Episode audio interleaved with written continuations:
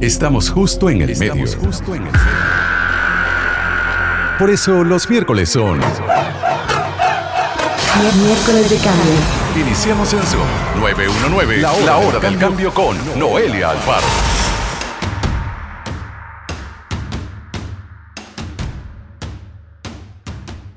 Bienvenida y bienvenido a una nueva hora del cambio acá en Zoom 919, hoy con un programa especial y es que este lunes 25 de noviembre se conmemoró una vez más el Día Internacional para la Eliminación de la Violencia contra las Mujeres. Cada año conmemoramos esta fecha pues con la esperanza de que un día ya no sea necesario, pero mientras hay mucho, muchísimo por hacer. Según la Organización Mundial de la Salud, en todo el mundo, casi el 30% de las mujeres que han tenido una relación de pareja han sufrido alguna forma de violencia física o sexual por parte de su pareja. Este y otros datos llevan a la OMS a asegurar que la violencia contra las mujeres es un verdadero problema de salud pública y por supuesto de derechos humanos, pero la violencia contra las mujeres no se manifiesta únicamente a través de golpes, violaciones o femicidios. Podríamos decir más bien que esas son las expresiones últimas de una escalada que empieza con acciones que muchas veces ni las mujeres ni los mismos hombres identificamos como violencia. Esta hora del cambio hemos decidido dedicarla a este tema porque creemos que es urgente, que es responsabilidad de todas y todos, pero quisimos ofrecer una perspectiva distinta, una perspectiva que nos aleje del miedo y nos ponga frente a la posibilidad de ser parte del cambio. Por eso hoy conversamos con hombres que han empezado a identificar y cuestionar sus privilegios para transformarlos, como una invitación para que aquellos que nos escuchan sepan que también pueden hacerlo, que el mundo será mejor para todas y todos si se atreven a hacerlo. Vamos con música y quédate en sintonía de esta hora del cambio en Zoom 919. Vida de cambio. Gracias por seguir en sintonía. Esta es la hora del cambio en Zoom 919. Hoy con un programa eh, dedicado a hablar sobre las posibles soluciones que tenemos todas y todos en nuestras manos para eliminar, para erradicar la violencia contra las mujeres, dado que el pasado lunes 25 de noviembre conmemoramos precisamente el Día para la Eliminación de todas las formas de violencia contra las mujeres. El pasado primero de noviembre, la noticia del femicidio número 11 en lo que va del año estremeció al país. Eva Morera, una joven de 19 años, madre de un niño de 3, fue asesinada por su expareja. El caso conmovió de forma particular porque en múltiples ocasiones la misma Eva levantó su voz para pedir un alto a la violencia contra las mujeres. Oscar Morera es el papá de Eva y con la claridad de que Eva es semilla, ha querido convertir su experiencia en un mensaje para la sociedad.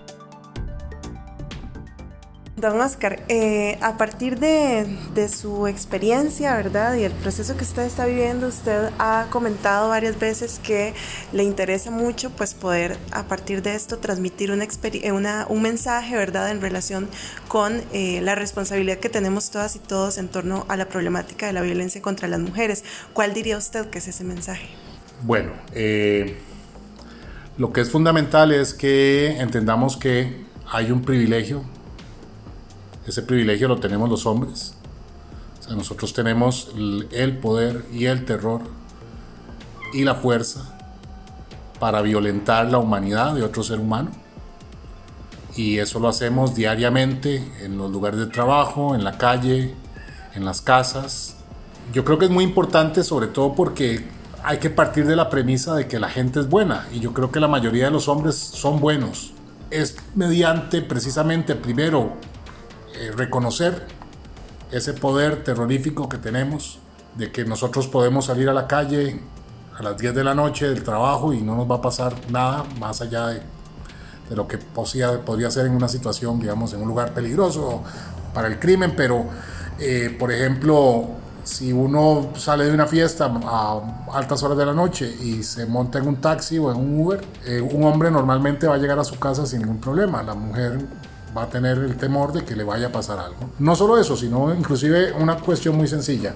La gente como de su edad, que digamos está empezando con relaciones con otras personas, conociendo gente y esto, tus, tus amigas, yo me imagino que la mayoría, la primera vez que tienen una cita, que van a salir con una persona, siempre le dicen a una amiga, te voy a mandar un mensaje para decirte cómo me está yendo Pero no es porque el mae sea aburrido o la persona sea simpática, no, es porque siempre existe ese temor y ese terror de que esa persona que vamos a conocer no sea al final una persona buena. Entonces yo lo que, a lo que voy es que creo que nosotros los hombres, a partir de reconocer ese privilegio, debemos entregarlo y debemos desmantelarlo. Y eso significa romper desde el inicio con, ese, con esa espiral de la violencia que empieza con un piropo, que empieza con, con, algún tipo de, insinuación y que empieza también hasta con eh, la posibilidad o la no posibilidad de las mujeres acceder a puestos de trabajo o salarios iguales a los de los hombres. Alternativas del cambio.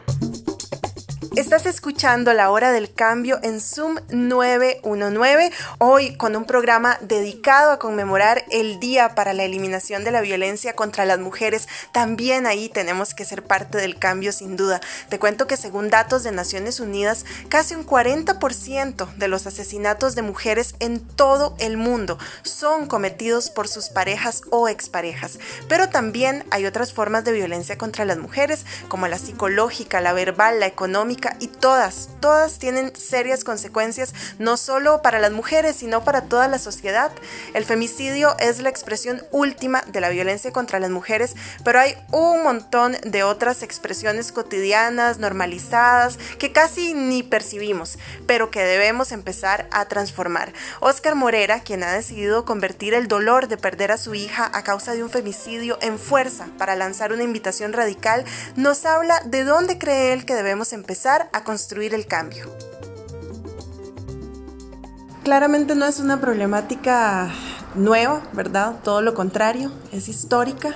Sin embargo, de un tiempo para acá que se empieza a entender como una problemática y que se empiezan a elaborar y a transmitir y a difundir muchos mensajes de prevención, hay pareciera un sector para el que sigue sin funcionar los mensajes y, verdad y todas estas eh, consignas de conciencia en contra de la violencia contra las, eh, contra las mujeres. ¿Qué cree usted que es lo que está fallando, don Oscar? Bueno, lo primero es que, eh, vamos a ver, si una persona se ha sido criada y, se, y tenemos una sociedad que además tiene miles de años de estar con una, con una estructura eh, patriarcal, lo primero es que la persona que tiene un privilegio no lo va a ceder así tan fácilmente. Eh, tiene que reconocer que tiene un privilegio, que ese privilegio es amoral, porque cualquier privilegio que yo tenga sobre un ser humano no debería ser así, o sea, todos deberíamos tener las mismas, los mismos privilegios en este caso, o sea, todas y todos podríamos, tendríamos que salir a la calle sin el temor de que nos violen o que nos maten. Eso es lo primero. Lo segundo es que yo creo que, eh, y es por una cuestión precisamente del patriarcado y del, del, del mismo machismo tan institucionalizado, cuando a los hombres les hablan de feminismo, se espantan, porque piensan que es que las mujeres quieren hacer el machismo a la inversa. Y entonces salen los, los, los hombres, nosotros los hombres salimos diciendo, ah, pero es que no todos somos iguales, ah, es que hay hombres buenos, ah, es que yo tengo mamá, es que yo tengo hermana, es que no, yo. Entonces, lo primero que hay que reconocer es que esto no es un problema de hombres y mujeres, es un problema de seres humanos y es un problema de humanidad y va más allá de si sos hombre o sos mujer. Es un problema de respetar la vida y la humanidad de otra persona. Y todo empieza desde lo que ya automáticamente invisibilizamos. Porque, por ejemplo, si vos salís a la calle sola, posiblemente hayan chavalos que te vayan a hacer piropos. Pero si vos salís con tu novio o con tu hermano o con un compañero de oficina, nadie te va a decir nada. Y eso qué es lo que demuestra que hay una actitud machista latente en la gente de pensar que una mujer es un objeto y es propiedad. Entonces, si anda con otro hombre, eso se respeta. Pero si la mujer está sola, está disponible. O sea, que al fin y al cabo lo que está respetando es al otro hombre. Por supuesto, no a la mujer. Y no solo eso, sino que eso también demuestra que lamentablemente nuestra cultura de eh, la forma en la que nos relacionamos con el sexo opuesto está bastante mal. En el sentido de que a los hombres se nos educa en grupos de hombres, desde la escuela, desde que somos eh, chiquillos eh, en los juegos, de, en el kinder, con nuestros vecinos, se nos educa a que la forma de conseguir una mujer es de una forma depredatoria. Entonces nosotros vamos de cacería, nosotros vamos por una pieza, vamos a conquistar. El mismo concepto de conquista tiene una connotación bastante fregada. Entonces, si nosotros no, no, logramos entender de que es, es desde ahí, desde la idea del amor romántico, que es una cosa irreal y enferma, la idea de la conquista, la idea del, cortejo, porque además cortejo viene de un comportamiento animal, de pavonearse y hacerse el, el, el hipermasculino, ¿verdad? El hipermacho. Entonces, desde ahí ya tenemos un problema bastante serio. Pero ¿qué es lo que pasa? Que ese problema, si nosotros los hombres no somos lo suficientemente valientes, lo suficientemente honestos, lo suficientemente autocríticos para darnos cuenta de esto, y si no empezamos a actuar dentro de los grupos de hombres para avergonzar a los hombres que se comportan de una manera hiper sexualizada, hiper masculina, hiper machista, al final de cuentas, aunque hay gente que no le gusta que, que, le digan ese término, pero eso es lo que es, es una conducta hiper machista los hombres van a seguir comportándose igual. Entonces, ¿qué es lo que ocupamos? Ocupamos que haya gente, hombres buenos y valientes, que reconozcan el problema y que empiecen a actuar. ¿Y actuar desde dónde? Desde los grupos de hombres. Esa es la forma en que podemos romper este ciclo de violencia. Hay como esta respuesta siempre muy, muy a la defensiva de, no, es que yo no, yo no soy así. Entonces, como yo no soy así, no digan que los hombres son así, ¿verdad? Y todo este tema de, em, de la negación. Y también en, los mensajes que, que, usualmente están dirigidos a nosotras las mujeres, es como aprende a identificar las sutiles violencias, ¿verdad? Las que usted no identifica como violencia, pero que igual la están minimizando, la están... Pero, ¿cuáles serían esas sutiles violencias que tienen que reconocer los hombres? Yo estoy muy de acuerdo en, este, en esto que me estás diciendo, en el sentido de que es importantísimo empoderar a las mujeres, es importantísimo darles herramientas, es importantísimo que puedan darse cuenta de que están dentro de una relación que no es sana, eh, que además está disminuyendo su, su humanidad. Pero nosotros en la medida de, si como sociedad logramos empoderar a las mujeres y darles su espacio, si seguimos con la actitud de los hombres violentos, de los hombres mezquinos, de los hombres hipermachos, lo que vamos a hacer es exponer a más mujeres a violencia. Yo tengo amigos, tengo conocidos que quiero mucho, que han pasado por experiencias de vida en que posiblemente tuvieron una relación con una pareja que no resultó bien y al final, digamos, sufre mucho la relación con los hijos, eh, también cuando uno tiene un, hijo con una persona, obviamente va a tener una relación para toda la vida, porque eh, esa otra persona es el padre o, la madre de tu hijo y hay que ver cómo se lleva. Sin embargo, precisamente por el tipo de sociedad que nos hemos construido, el tipo de idea de lo que debe ser el amor romántico, el tipo de idea de lo que deben ser las relaciones entre hombres y mujeres, esto no es tan sencillo y muchas veces las mujeres revierten hasta cierto punto o utilizan comportamientos machistas violentos para desquitarse con hombres. ¿Se justifica? No sé. Lo que sí es cierto es que no debería ser así ni para hombres ni para mujeres, porque lo que está mal es la violencia. Podemos entrar en el asunto de que, si la ley, que si la ley no es para... No, obviamente la ley tiene que proteger al más débil. En este caso el más débil es la mujer y la mujer y los hijos también. Porque cuando hay un ciclo de violencia, cuando hay una relación que no es funcional, no solo sufren las dos personas de esa relación, sufren también los hijos, sufre la familia, sufren un montón de personas más. Y yo creo que la ley en esto tiene que ser, y así debe ser, bastante clara en defender a la parte más vulnerable. ¿Cuál es la parte más vulnerable? La mujer, sin lugar a dudas. Que haya excepciones en el caso, porque son excepciones, hay que hablar, hay que hablar como son en el que ha habido mujeres que han violentado a, hombres, es cierto, pero ¿qué es lo que está pasando ahí? Está, la mujer está reproduciendo un modelo machista. Miércoles de cambio.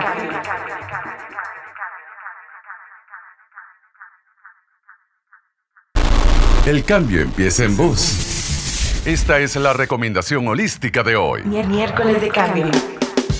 Hola, les saluda Gloriana del vuelo del colibrí. Gracias por estar en sintonía. Cuando estamos en la niñez a menudo se nos pide que compartamos nuestros juguetes o confites, pero incluso cuando somos adultos la generosidad no es algo que nos brote tan natural o tan fácilmente.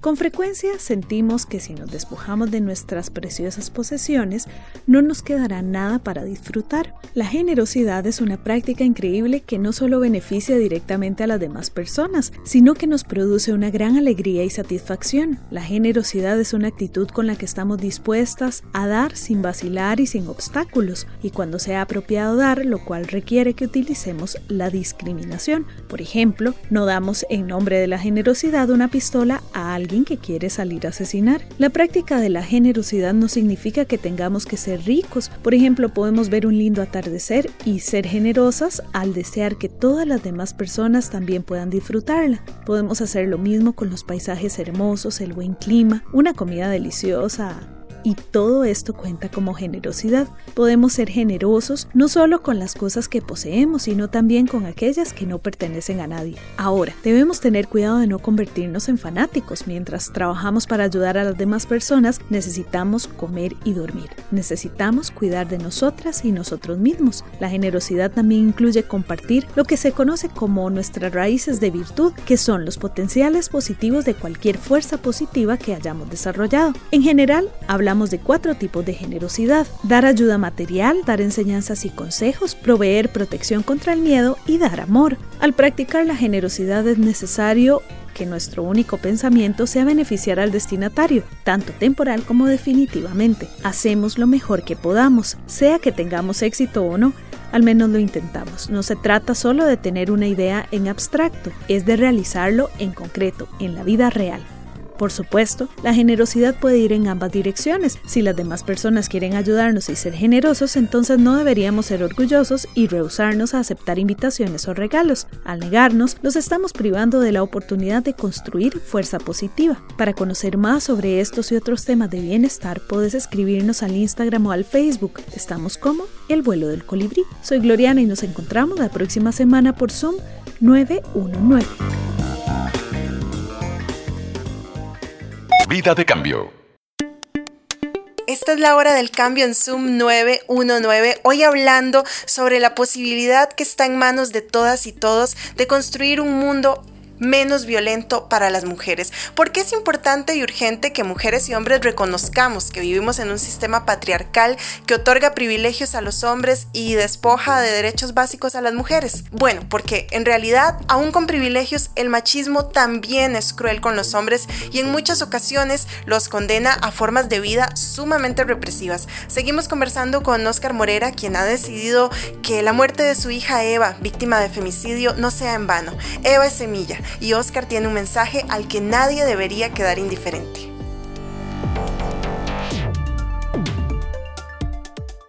Nosotros los hombres no nos damos cuenta de que somos víctimas del machismo también. Claro. ¿Por qué?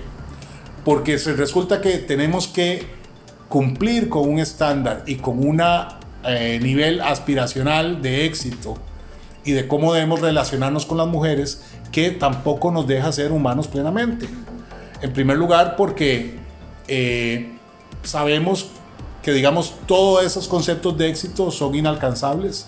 Lo otro es que pensar el éxito social en función de qué tantas mujeres puedo poseer no es una cosa sana. Y aparte, no todos los hombres van a cumplir con eso. Obviamente van a vivir en una completa angustia y también en un completo estrés y en, un, en, una, en una situación de fracaso porque obviamente eso les genera una presión. Entonces pasa también con el asunto de, de que hemos limitado el papel del hombre en la sociedad y en las familias y en las relaciones a que sea el proveedor. Entonces cuando el hombre no logra ser el proveedor, sobre todo cuando la situación económica no es tan fácil, eso le genera un montón de angustia y le genera un montón de estrés normalmente se desquita con lo más fácil que tiene, que da la mano, que es con la, compañera.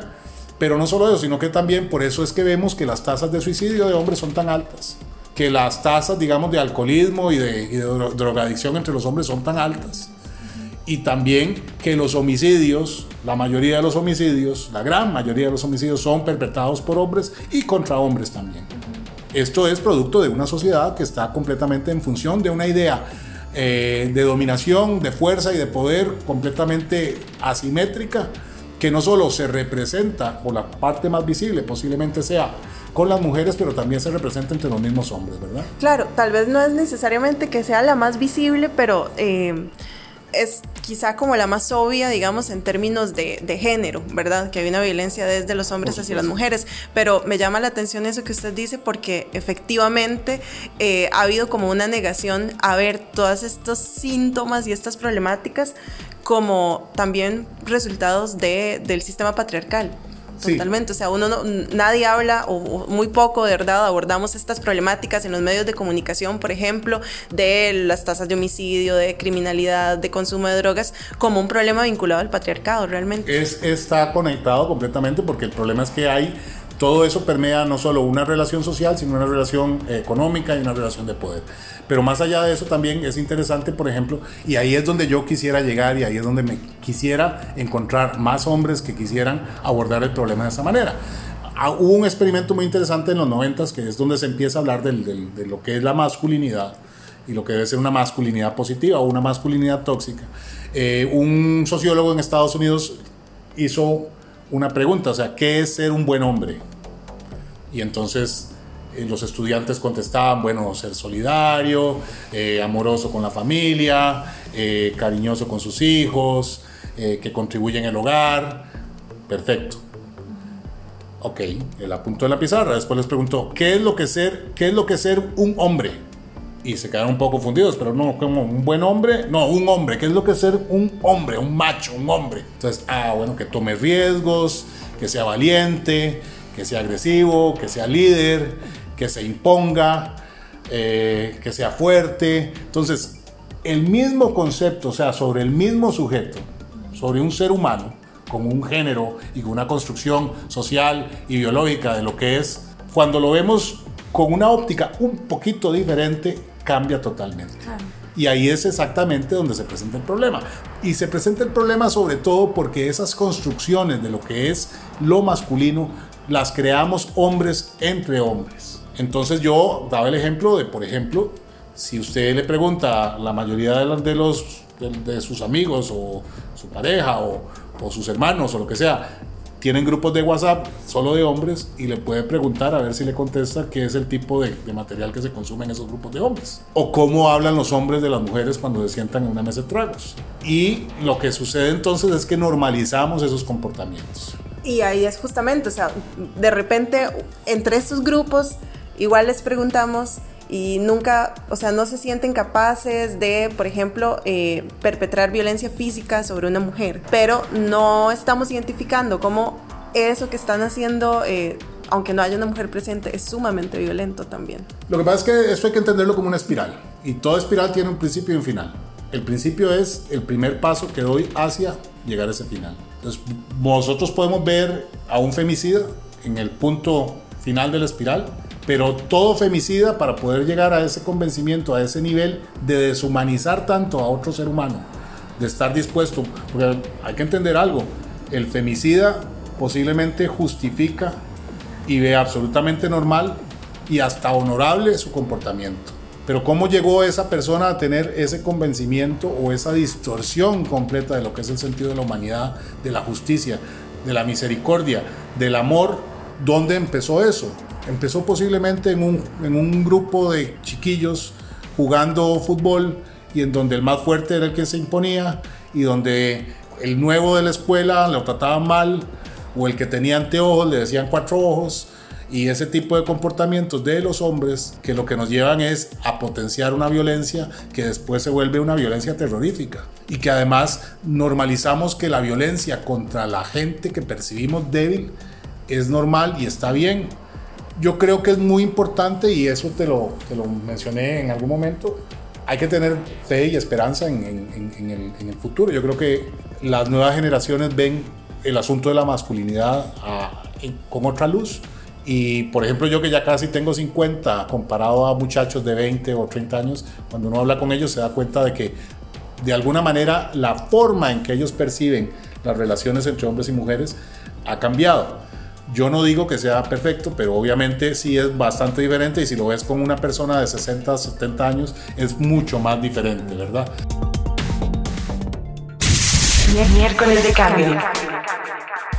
Esta hora del cambio a dos días de haber conmemorado el Día Internacional para la Eliminación de la Violencia contra las Mujeres, hemos querido dedicarla a transmitir mensajes y experiencias de hombres que de una u otra forma han empezado a reconocer y cuestionar sus privilegios y están tratando de vivir una vida más libre de los mandatos del machismo.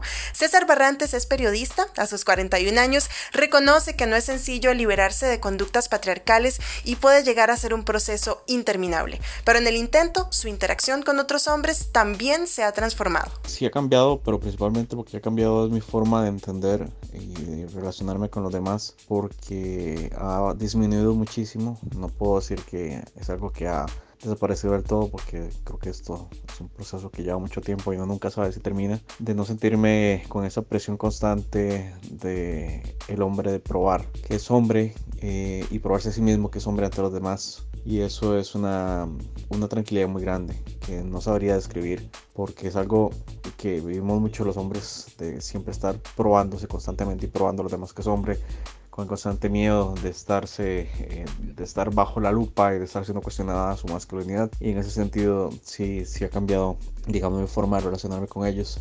Y en otro aspecto también es eh, tal vez la forma en que abordo digamos cuando se dan chistes sexistas eh, cuando salen algunos comentarios como por ejemplo el feminismo es extremo o algo así, que pues he perdido el miedo de confrontar a la gente de una manera diplomática porque normalmente la gente reacciona mejor y explicarles por qué digamos las mujeres buscan reivindicarse, por qué hay injusticias históricas y por qué mm, tienen la razón de hacerlo, ¿verdad? Y que no es un capricho y que no es un berrinche, sino que lo hacen porque realmente hay una injusticia histórica y la igualdad es una causa que es justa. Y si bien el mandato de ser cada vez más políticamente correctos hace que al menos en lo público nadie considere normal o justificable la violencia física contra las mujeres, sí hay un montón de formas de violencia y desigualdades que persisten. Esto fue lo que nos contó César Barrantes sobre su percepción al respecto.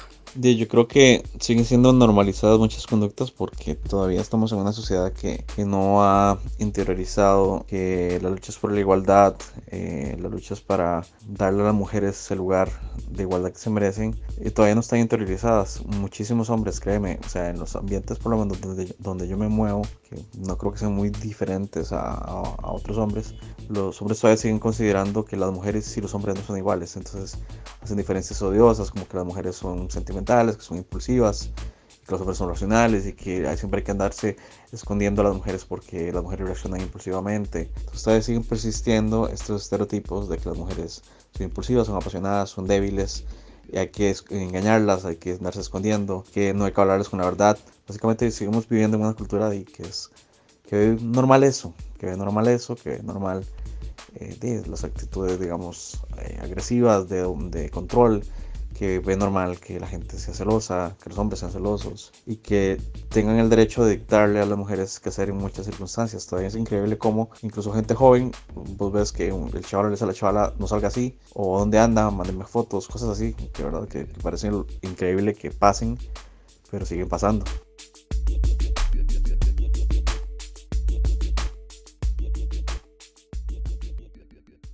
Movimientos del Cambio. En esta hora del cambio en la que siempre te invitamos a aportar lo que está en tus manos para hacer de este mundo un lugar mejor para quienes lo habitamos, hoy hemos querido compartir con vos mensajes sobre cómo también está en tus manos que el hecho de ser mujer no signifique vivir con más hostilidades en contra o con más miedo. Todos y todas tenemos esa posibilidad de transformar en nuestros grupos, con nuestras familias. Hacer las cosas diferentes es realmente una decisión.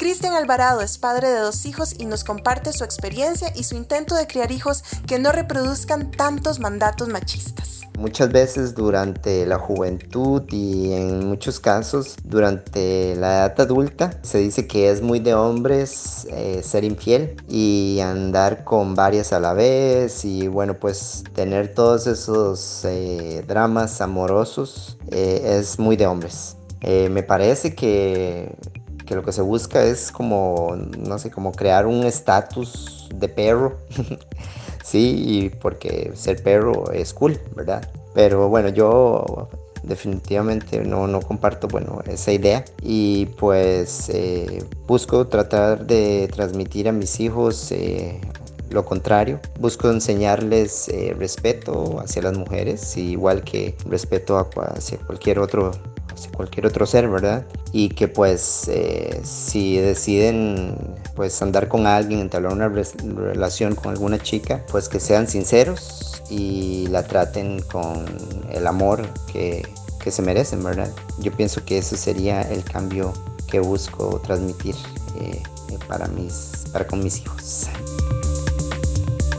Y también sobre eso conversamos con Diego Mora, un joven universitario que nos confirmó que sí, que quizá ya los hombres de su edad enfrentan menos presiones machistas. Sin embargo, también reconoce que todavía hay mucho trabajo por hacer.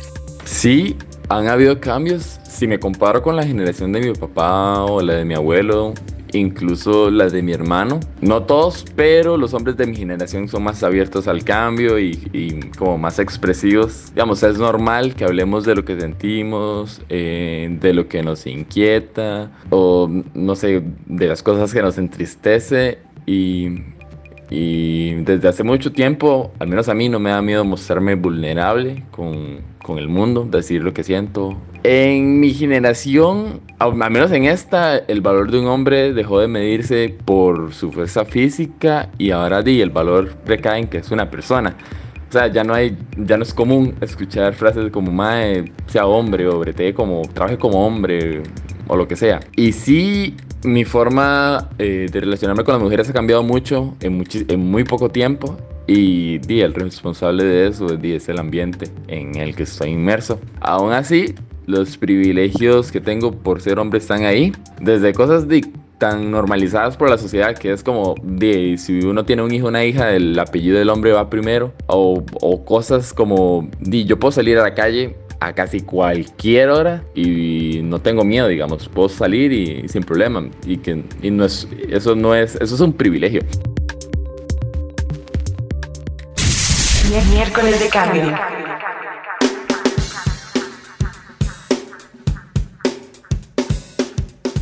Llegamos al final de esta hora del cambio en Zoom 919. Gracias por tu sintonía y recuerda que también puedes escucharnos a través de Spotify. Búscanos como La Hora del Cambio. Espero que tengas una excelente noche o en camino a casa o hacia donde sea que vayas y te invito a seguir en sintonía de Zoom 919. Nos escuchamos el próximo miércoles a partir de las 7 de la noche. Chao. A partir de ya, tenemos 7 días para hacer más cambios. Hasta el próximo miércoles a las 7 pm en otra Hora del Cambio con Noelia Alfaro. Miércoles de cambio. Solo por Zoom 919.